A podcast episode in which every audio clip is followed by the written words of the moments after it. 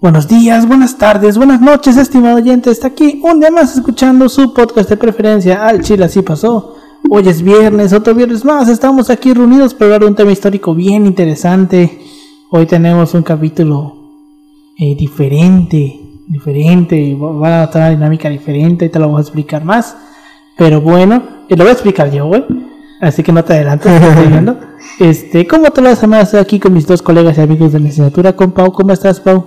¿Qué onda Alberto? ¿Qué onda Yoshi? Pues ya listos para otro día de podcast con dinámica diferente y pues ya desayunados, ya con un cafecito encima Sí, y unas agüitas ahí. Aún así me llama el de porco, eh.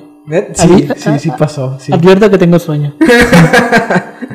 y pues sí, también me encuentro con mi colega amigo Yoshitaka López. ¿Cómo estás, Yoshi? Un gusto, Alberto. Ya sabes, aquí, en, como siempre, en el sótano de la Dirección Federal de Seguridad, hasta el El fin culo del mundo. mundo. Hasta el culo del mundo. porque Paulino le gusta vivir en lugares muy retirados, sin panadería cerca. Dios. Y al parecer eh, eh, estuvo hablando con algunos amigos de ciertos servicios de inteligencia.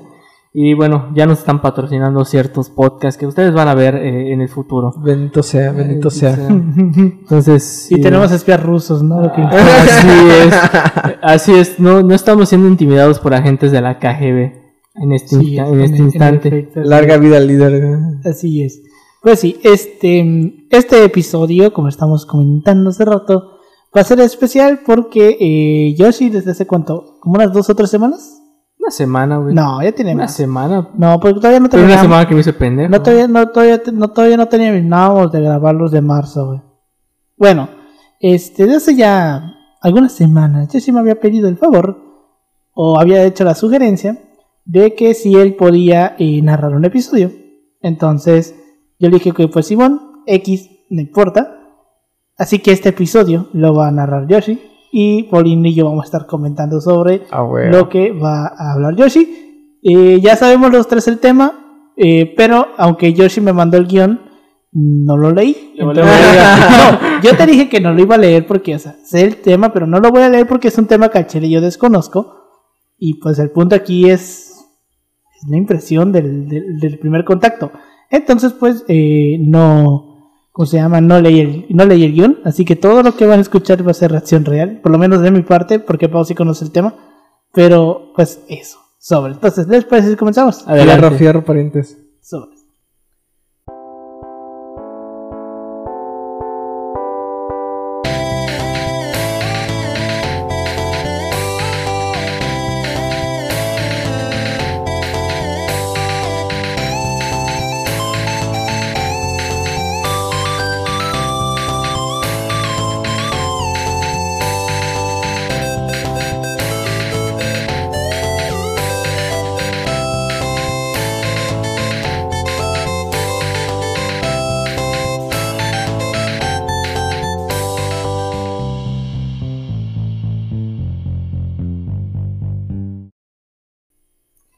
Bienvenidos al Chile Así Pasó. Un podcast de historia mexicana y a veces mundial, en donde un servidor, Alessandro Yoshitaka, le contará una historia chusca y divertida a sus amigos Paulino y Alberto González. En la historia hay, hay distintos hechos históricos que han trascendido en la historia de la humanidad. Una de esas coyunturas por excelencia es la Revolución Francesa de 1789, la cual bajo los ideales del liberalismo y la ilustración que definió los estándares de la sociedad bajo el lema libertad, igualdad y fraternidad. Dicho episodio cuenta con diferentes momentos que definieron el rumbo de la revolución. Uno de los más destacados es la era de terror de Robespierre. El día de hoy hablaremos acerca del Comité de Salvación Pública. Dios mío, Dios mío. Esto Ok. es happening, ¿no? This is happening right, right now. Y pues esta, bueno, conozco un poquito del tema, no soy como que tan... A le gusta el miedo. Pero me gusta el miedo y como algunos quizás sepan, yo es- me estoy dedicando mi tesis a estudiar el miedo en Yucatán. Entonces se me hace bastante particular la elección de este tema porque...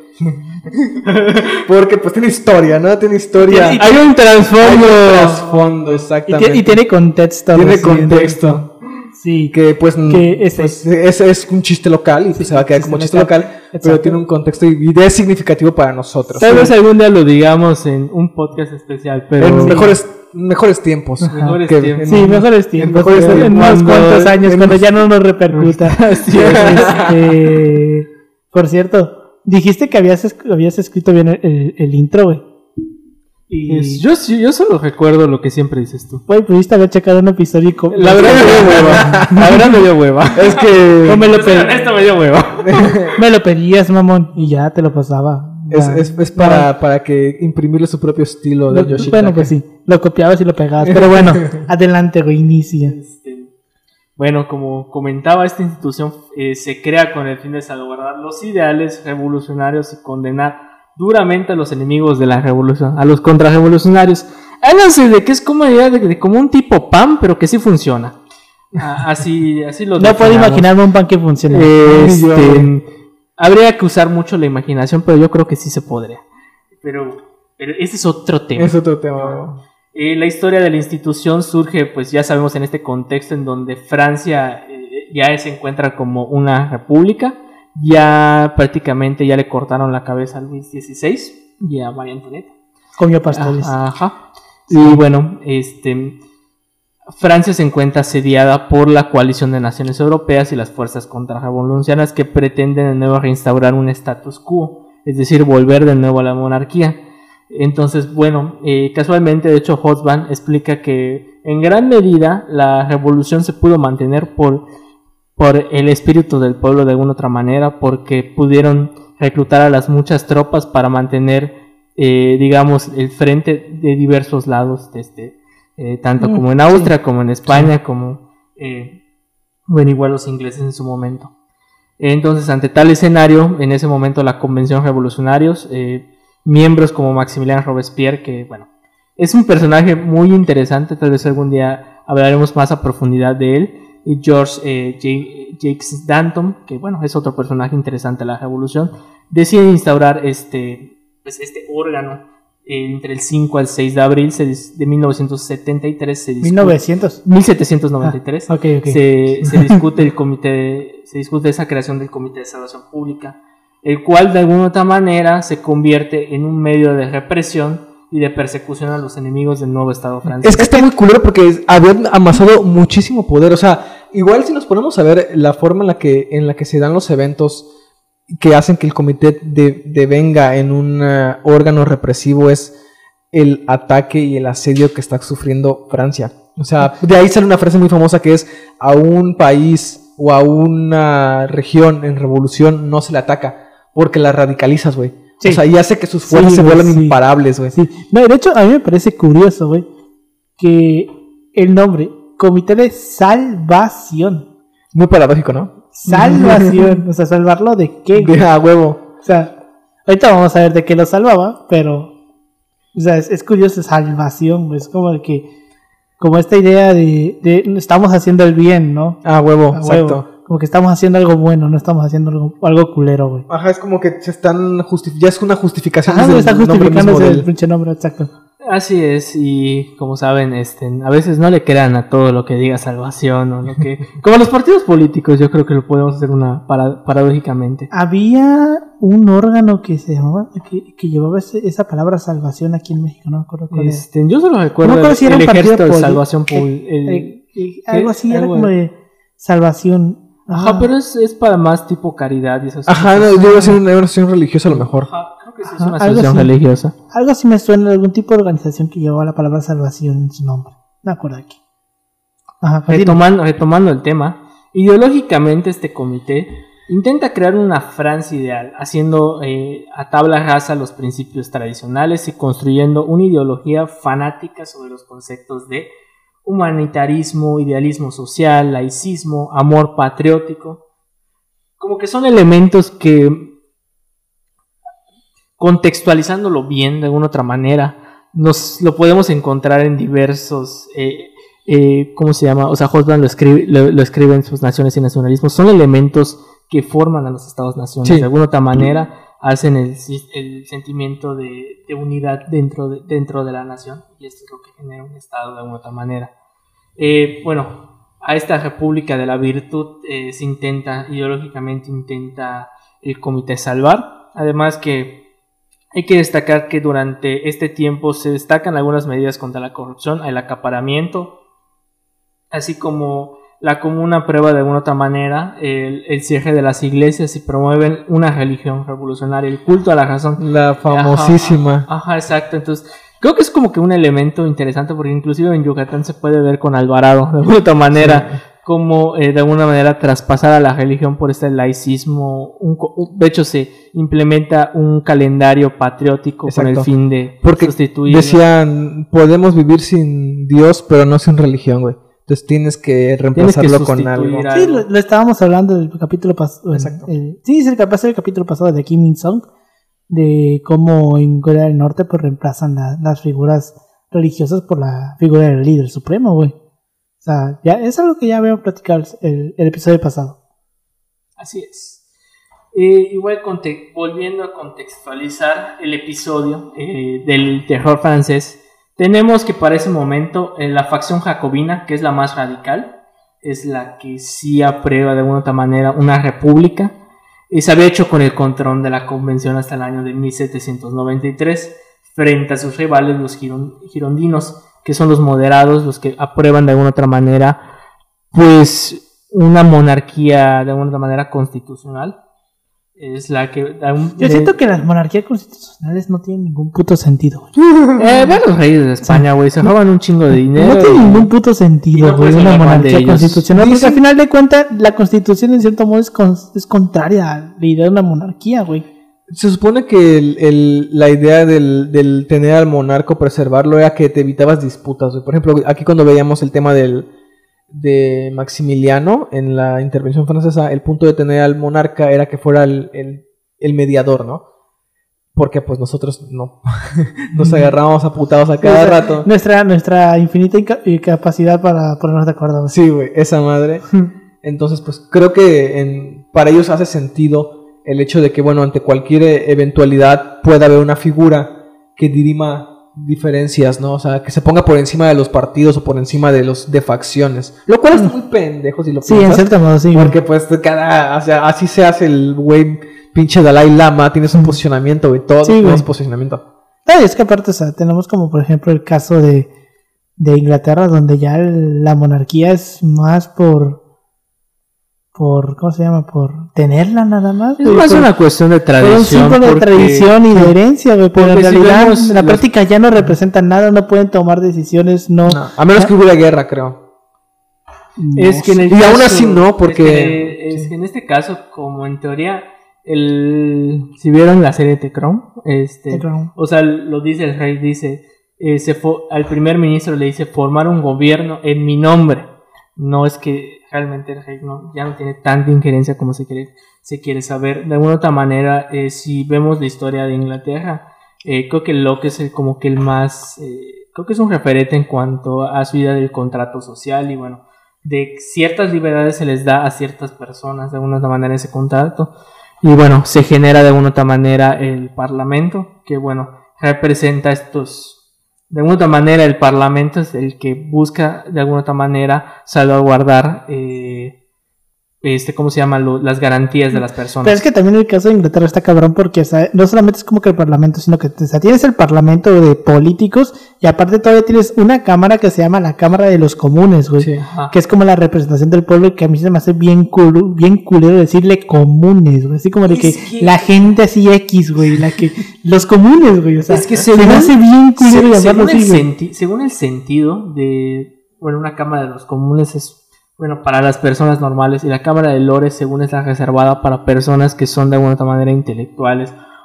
O es una, bueno, es una cámara hecha con el fin actual, ah, si lo vemos en términos actuales, de que no se estanque la política. Habría que de- redefinir ¿Cuál es más visión. importante, la Cámara de los Comunes o la Cámara de los Lores? Pues ve cómo se están chingando a Boris Johnson. Porque, por ejemplo, aquí primero entran las, las, eh, iniciativas a Cámara de Diputados y dirimen la de senadores.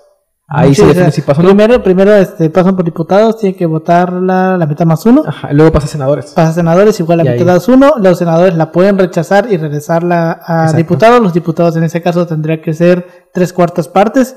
Si pasa, regresa a senadores y los senadores creo que no sé si ya la pueden volver a regresar. mi, punto es este. ¿Quién es el que tiene como que la última palabra ahí? La Cámara de Senadores, la Cámara en de los punto de no. los Comunes? Bueno, en el, en el caso de, de, de Inglaterra no lo sé, pero en nuestro caso la última palabra senadores. es- no ¿no? la tiene NAO, porque O sea, los pero- senadores pasan la iniciativa al presidente y el presidente la puede regresar todavía, güey.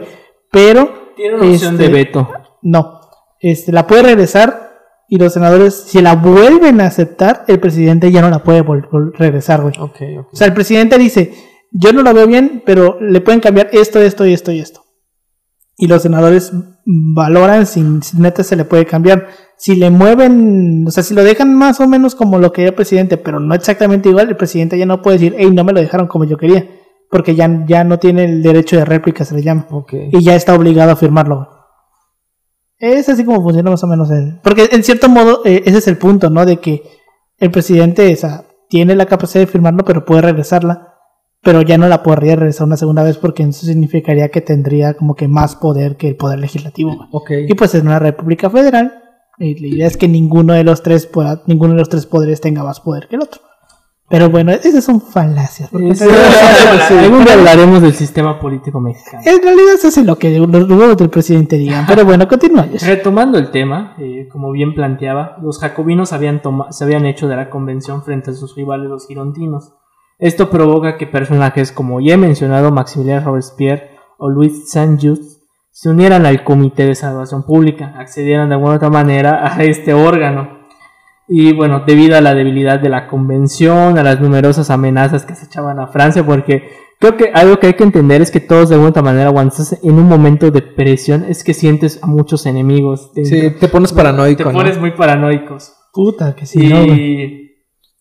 Este se convirtió este hecho eh, prácticamente lo que provoca que de alguna manera se convierta en el principal órgano, el Comité de Salvación Pública del país. Adquiere prácticamente un poder inmenso, o sea, puta, o sea, hablamos de que, bueno, se le da facultades en 1900, eh, set- 1793, que bueno, es el año, es, bueno, los años que sobrevive es 1900, eh, 1793 a 1794 en donde prácticamente se le otorga prácticamente el poder ejecutivo y prácticamente la convención pues no tiene tantas facultades para regularlo.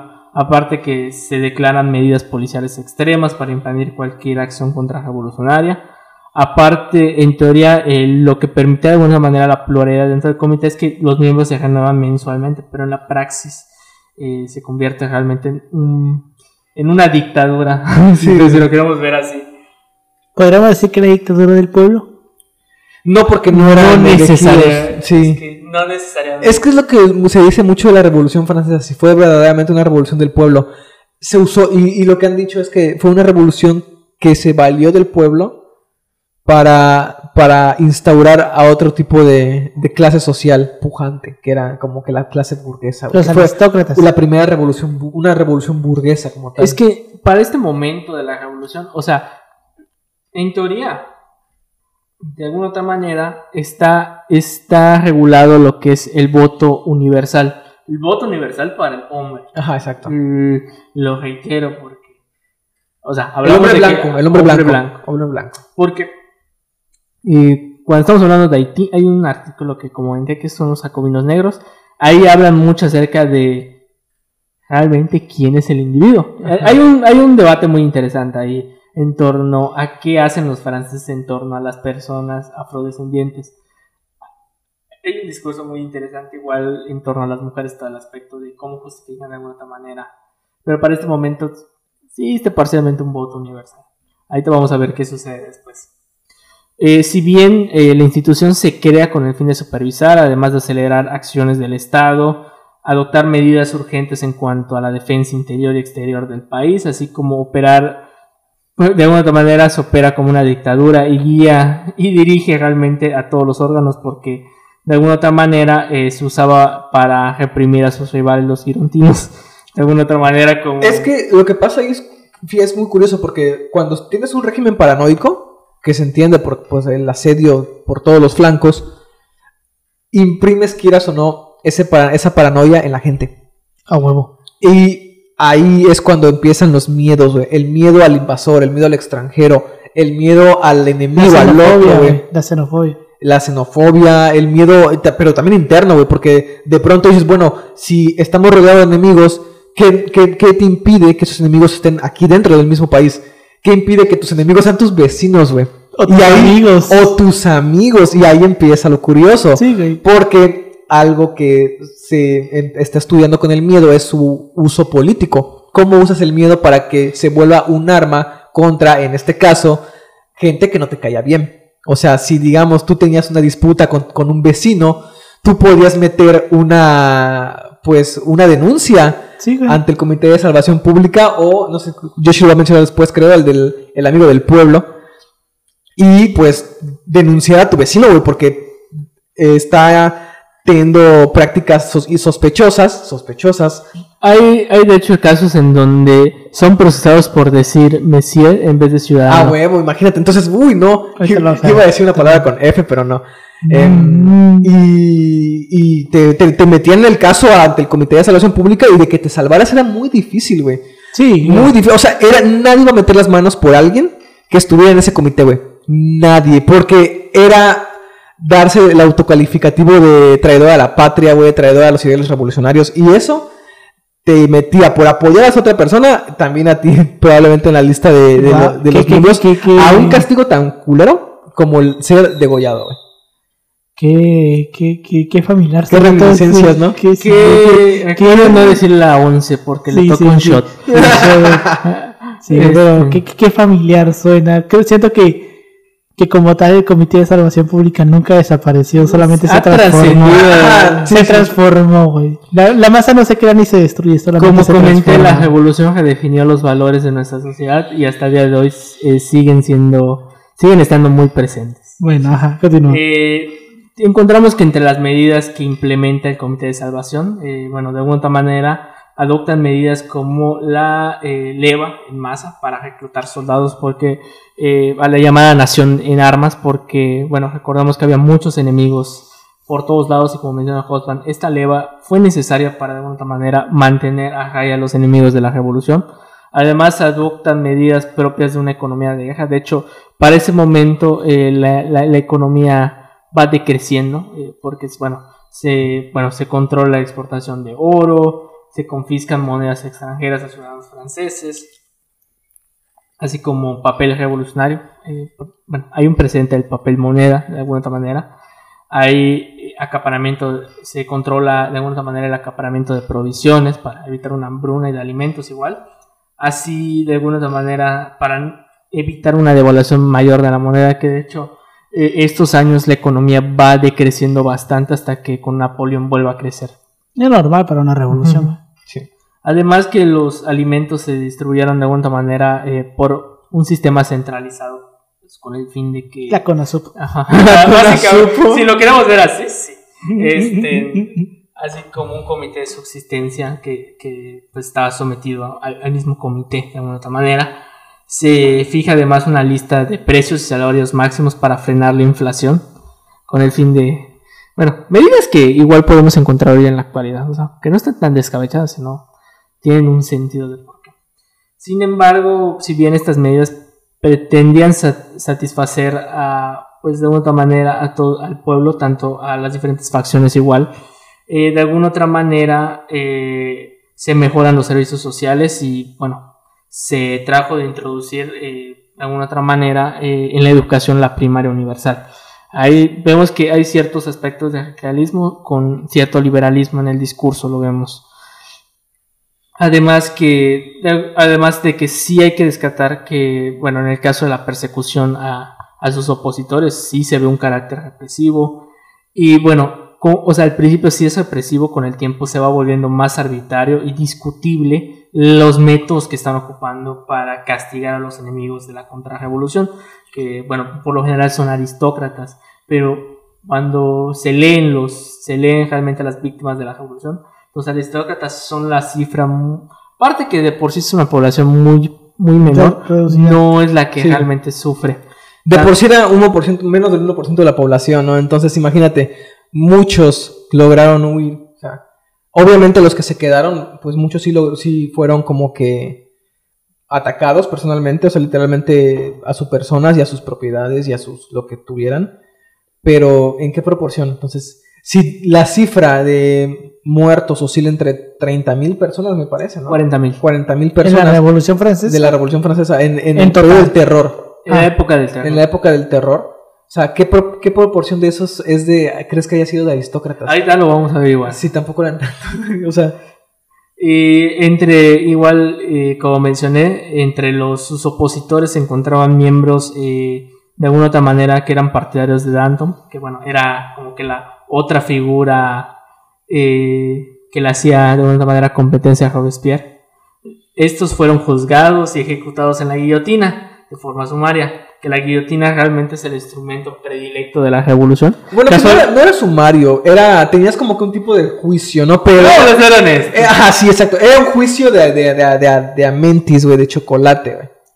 Eh, Era prácticamente sumario, sí, como dices. Eh, o sea, sí tenía un juicio, pero era prácticamente de chocolate, güey. O sea, era nada más porque te dijeran, ah, eres un traidor y ya, madre. que básicamente la guillotina es el instrumento predilecto de la revolución y bueno no hace no, no, no tardó mucho para ser usado porque pues la primera vez que se estrenó fue en 1792 de hecho se tiene conocimiento de que Luis XVI le hizo como que unas modificaciones pero nunca pensó que le iban a ejecutar Oye, qué, es- qué, qué dilemas de la Qué historia. ¿no? cagado, güey, Qué qué cagado. cagado. y bueno una de sus víctimas es Pierre eh, Pinbergano que es este en el de alguna otra manera uno de los líderes más importantes de la convención, que llegó a decir en su momento cuando, cuando las ve que todo esto es un chiste, a decir de que la revolución devorará a sus propios hijos, diciendo que la revolución estaba pudriendo de alguna otra manera. Que estaba acabando con sus propios creadores, ¿no? Ajá, básicamente.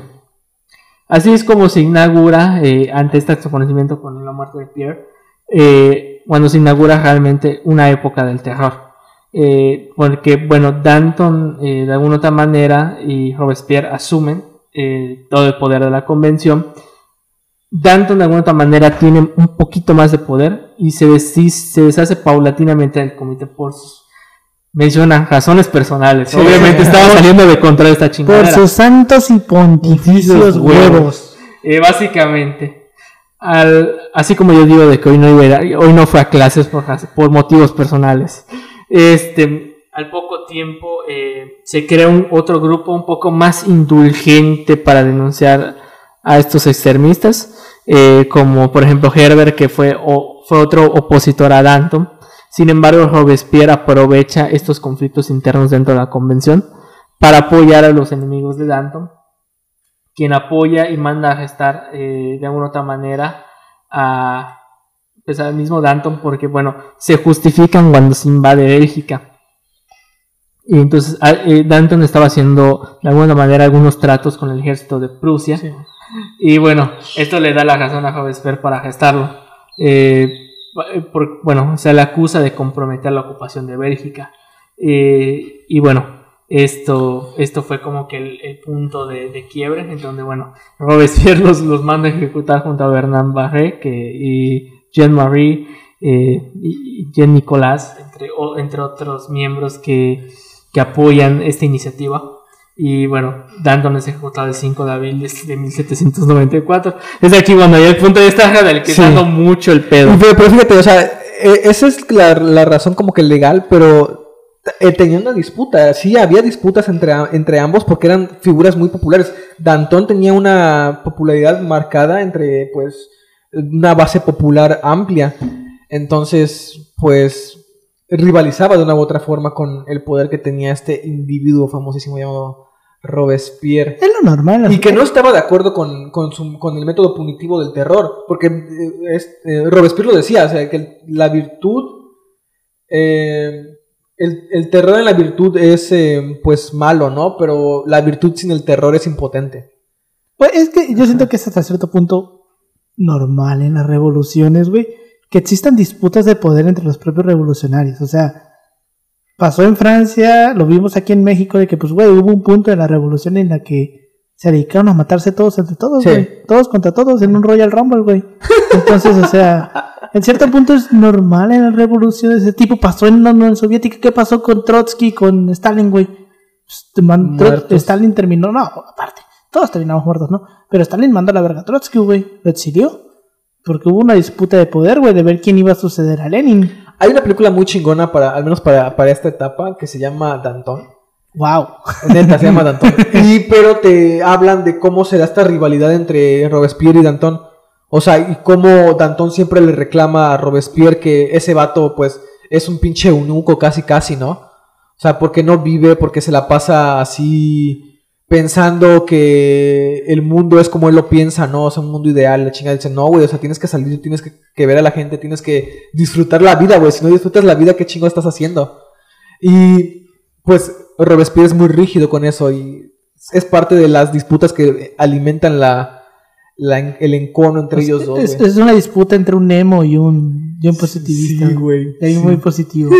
si lo queremos ver así. Así es.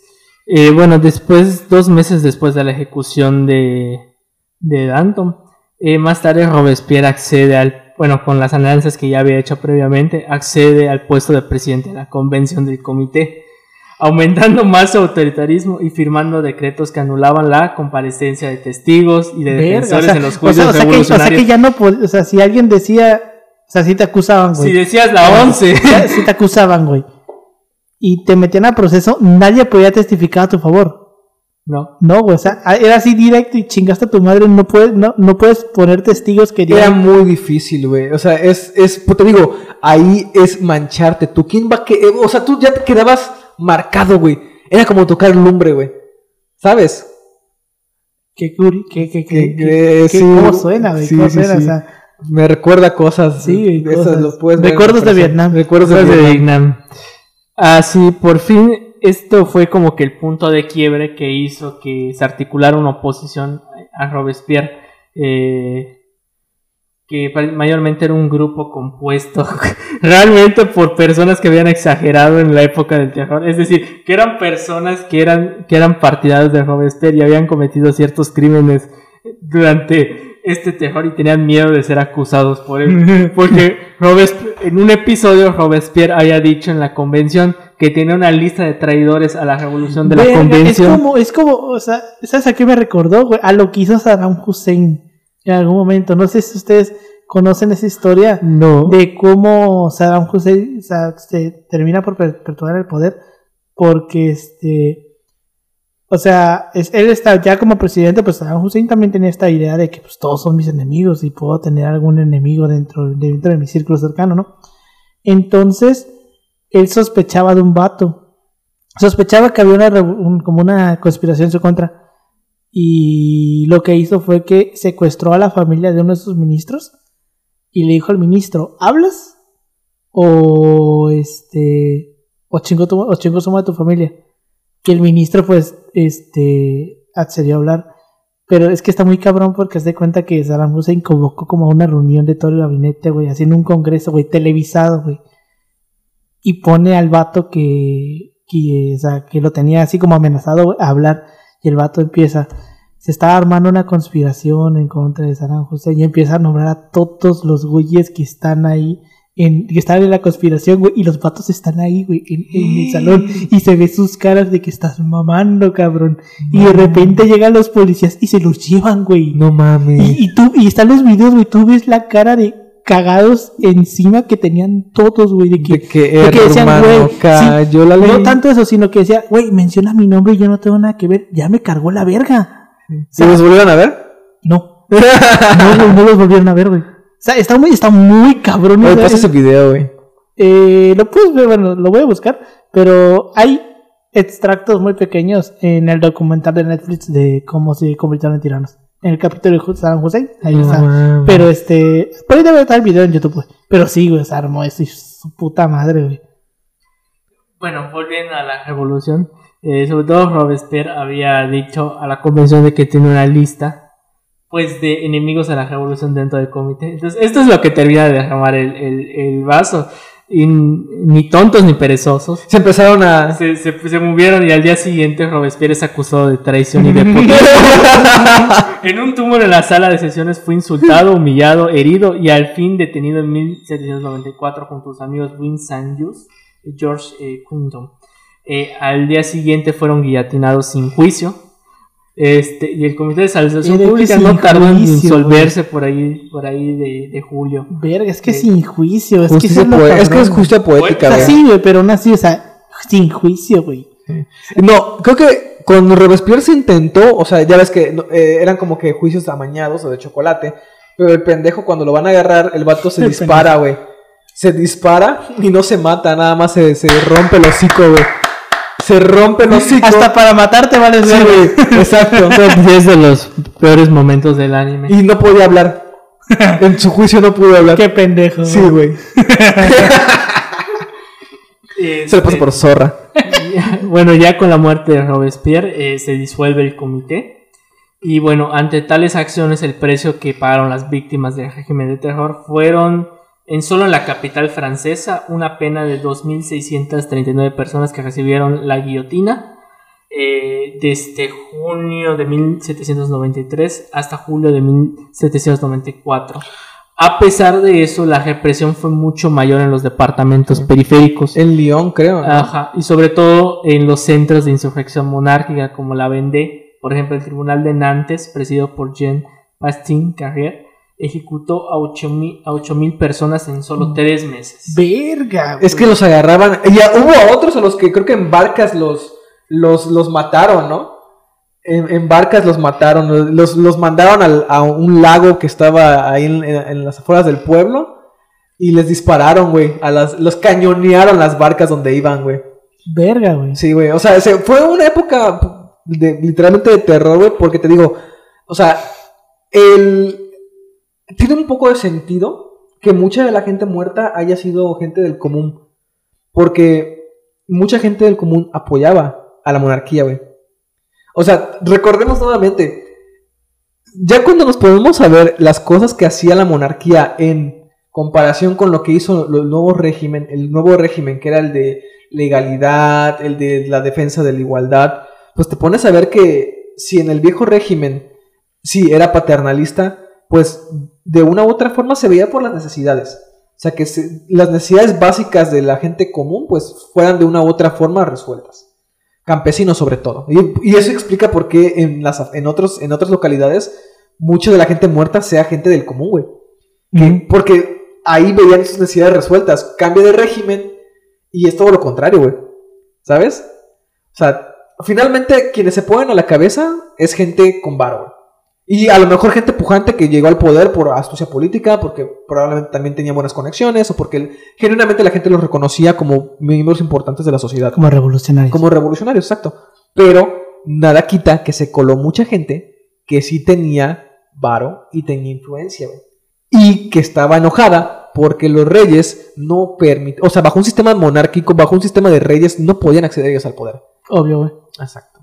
Sí, es, lo, es lo Este, lógico. recordemos que la revolución de alguna manera se convierte en una revolución burguesa. Exacto.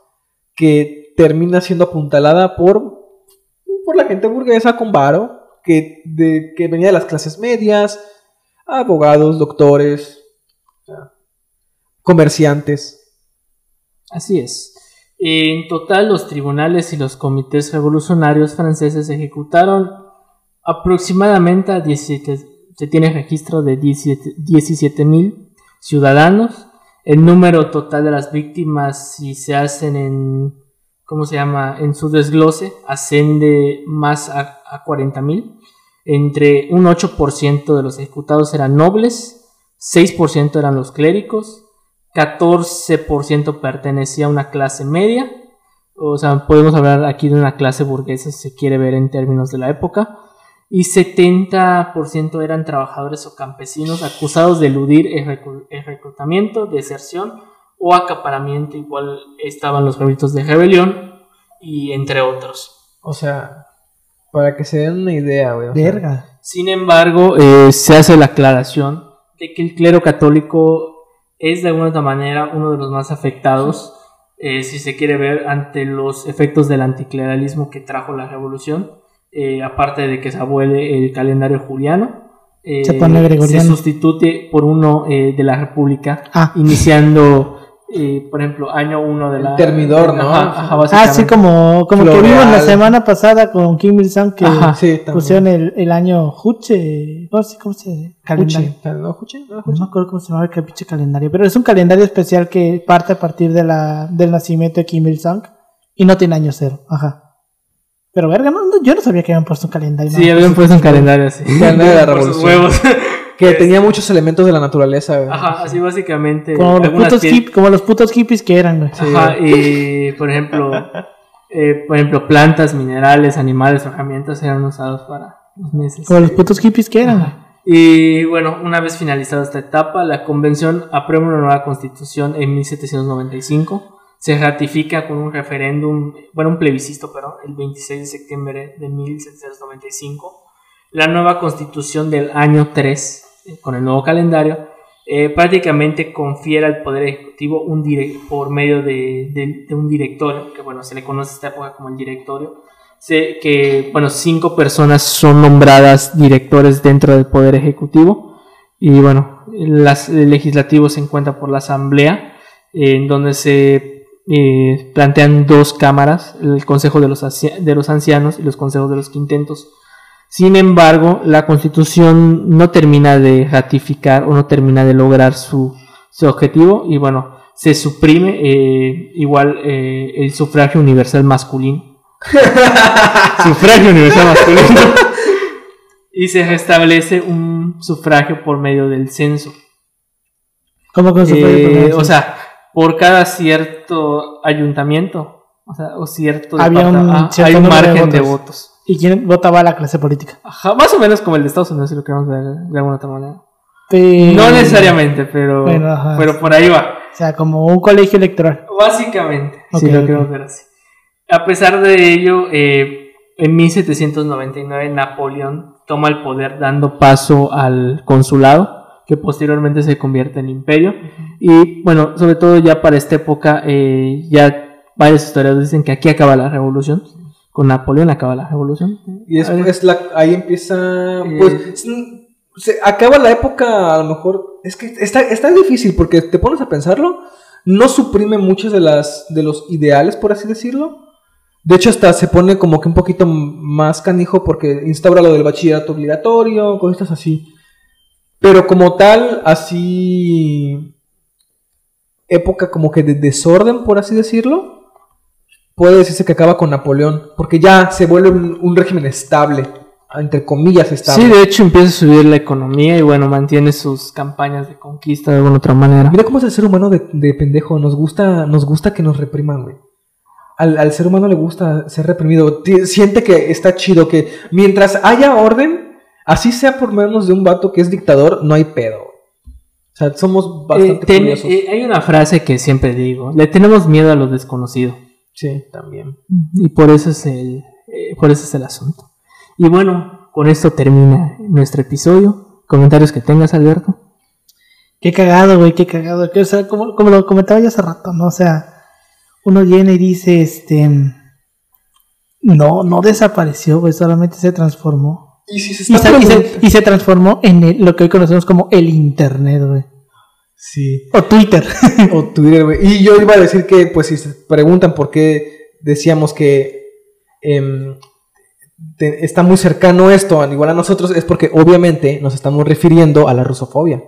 sí, claro, sí, Básicamente. A eso se van los chistes locales, Por porque es a la rusofobia, al hecho de que ahorita, si alguien hace alguna mención de que, oye, ¿sabes qué? Yo apoyo a Putin, o yo so- ah, sobre todo en Europa, quizás. Aquí en México a nivel político, pero sobre todo en Europa. De que hoy yo apoyo a Putin, yo apoyo a, a los rusos en la guerra contra Crimea, yo pienso que Crimea no vale para un Chile, que no, o sea, pensando, ¿no? Uy, te cae la de Dios, güey. Y te pueden despedir y te pueden, pues, hacer una, un linchamiento mediático. Y a lo mejor tú no lo dijiste, ¿no?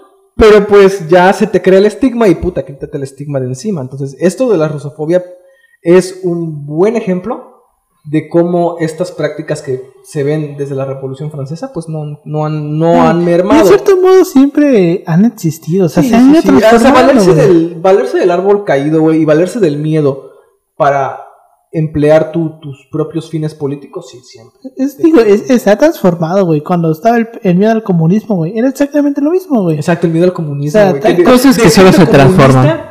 Para, para desprestigiarte. O sea, el, el- el uso del apelativo. Y se sigue usando, güey. Se sigue usando Pero la ya no tanto poder, creo. Ya no, güey, pero pues sigue siendo ridículo, güey. Bueno, hoy, hoy, es más ridículo que poderoso, güey, el acusar. Porque, por ejemplo, el de los comunista. comunistas, me parece, creo que uno de los culeros, los tiempos más culeros fue el macartismo, ¿no? Y de hecho, hay en Facebook, me parece, una entrevista que le hacen a un vato negro eh, que es lo llevan a los juicios para saber si estaba en el Partido Comunista. Y él decía, no, pues yo convoco la quinta enmienda, porque no me puedes, no, o sea, es como que tú te quisieras meter una boleta electoral para ver eh, por quién votó la gente, o sea, eso no lo puedes hacer, es lo mismo que me estás aplicando a mí.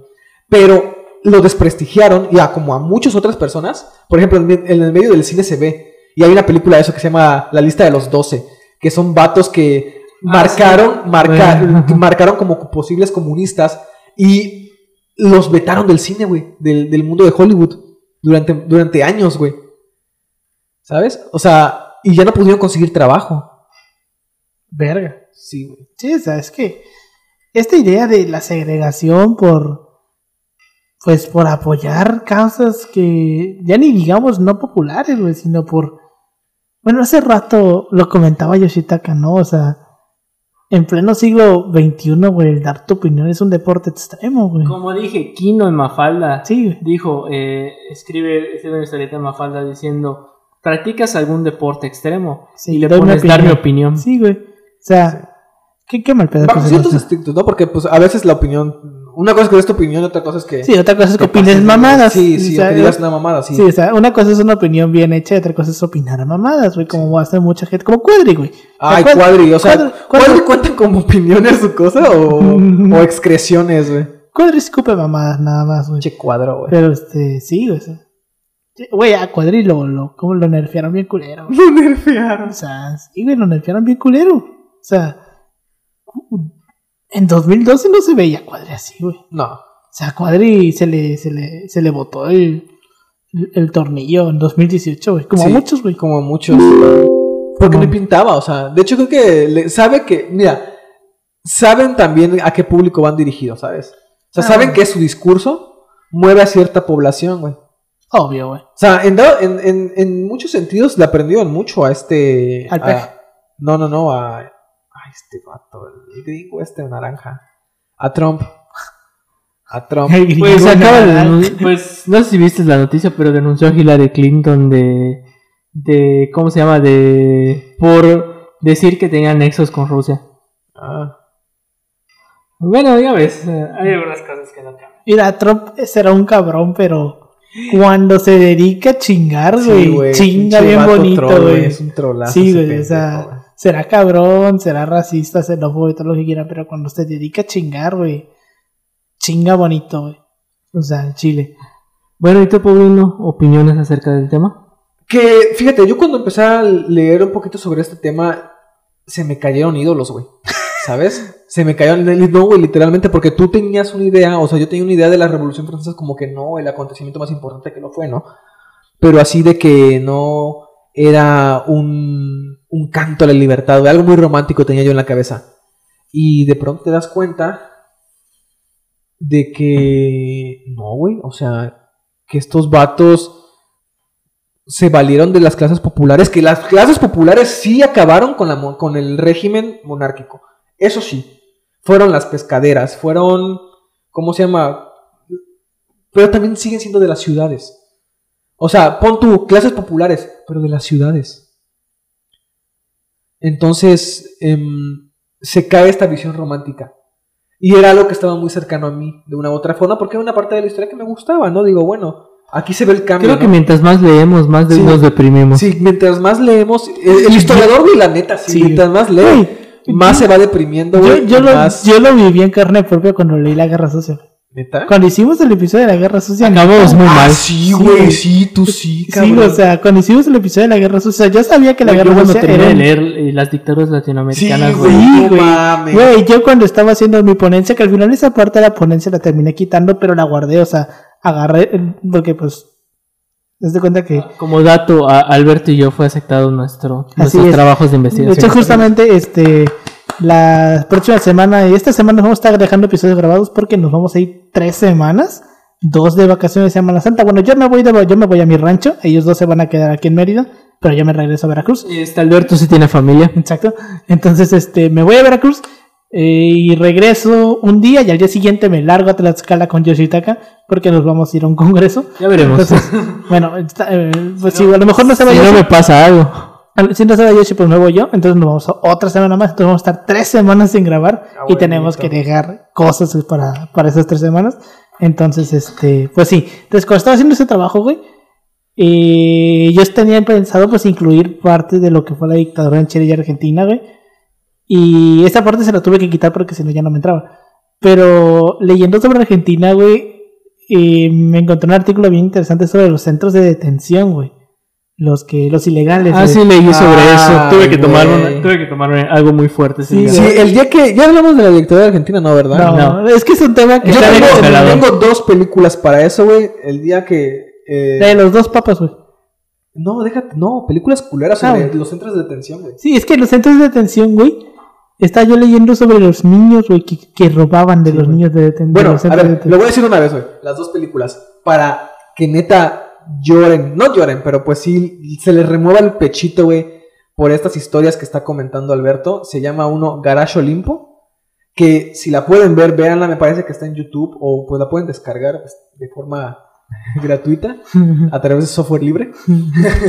Torrent, em, que habla sobre precisamente cómo, en, cómo agarran a un grupo de dirigentes estudiantiles que querían que les bajaran la tarifa del bus, güey, del auto, del colectivo. Y meten como a cuatro o cinco amigos a estos, a estos lugares clandestinos, güey. Y hay morras entre ellos, ¿no? A las que violan, güey. De todas las formas posibles, güey. Hasta dejarlas incluso embarazadas, güey. Y- Sí, güey. para terminar finalmente, pues como sabemos muchos, llevándolos a- en avioncito a un viaje por el Caribe. güey.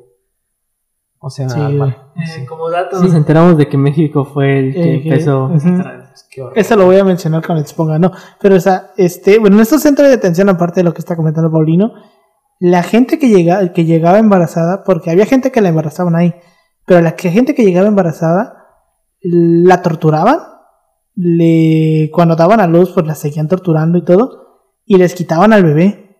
Sí. Y, los, y la misma gente de los centros, a los mismos policías, la gente que trabajaba ahí, se llevaba a los bebés y los adoptaban como si fueran suyos. Eh, de hecho, y había ajá. todo un mecanismo para este poderlo registrar a su nombre sin ningún tipo de inconveniente. güey.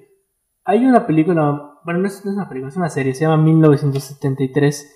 Eh, hablan acerca de este mecanismo de que muchos de los opositores o los cabecillas de los movimientos populares a sus mismos hijos se los llevaban y los adoptaban los miembros más importantes del partido o los miembros o las Eso es una pero, tortura o sea, muy pero, o sea, lo que hacían es que se, como estaban muy pequeños, se los olvidaba y los adoctrinaban con jornadas sociales. Y esta serie de horror. 1973 retoma esos puntos y, muestras cómo- y muestran como personas que, bueno, habla acerca, hace esta idea romántica de que el muro de Berlín y la Unión Soviética nunca se, nunca se desintegró.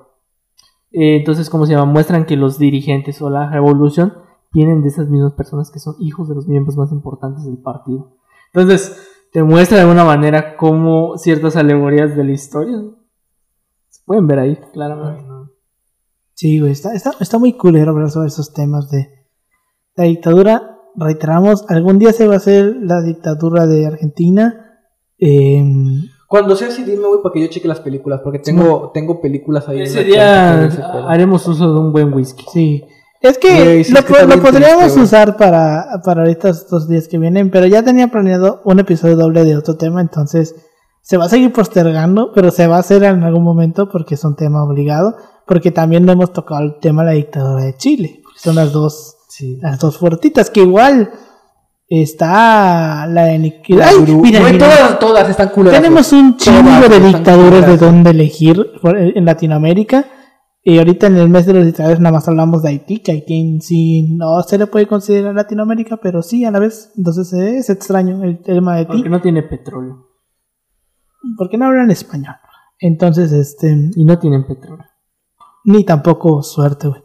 Entonces, este, pues sí, güey. Ya lo hemos hablado que Haití pues, tiene- Pobrecito, tiene, güey. tiene, tiene la maldición de estar en el peor lugar posible del mundo, porque está encima de una placa tectónica, en justo en la ruta de donde siempre pasan huracanes, güey. Siempre pasan huracanes por Haití. Y siempre se lo juegan a ellos y no a... a República a Dominicana. República Dominicana, sí, güey, güey. siempre es Haití, nunca es Dominicana. Pero en fin. Y bueno, con esto terminamos nuestro episodio. Este mm, pueden seguirnos en nuestras redes sociales, en Facebook como Al Chile Así Pasó Podcast. Arroba sí pasó podcast, en todas las redes sociales. Este eh, a mí me pueden encontrar en Instagram como yoshi.2807. A ti Alberto. A mí en Instagram y en Twitter como Emanuel56. Igual a mí en Instagram y Twitter como Pau-3cc. Así que ya lo saben. Nunca acusen a una persona sin pruebas ni fundamentos. Hasta la próxima. Hasta luego. Hasta luego.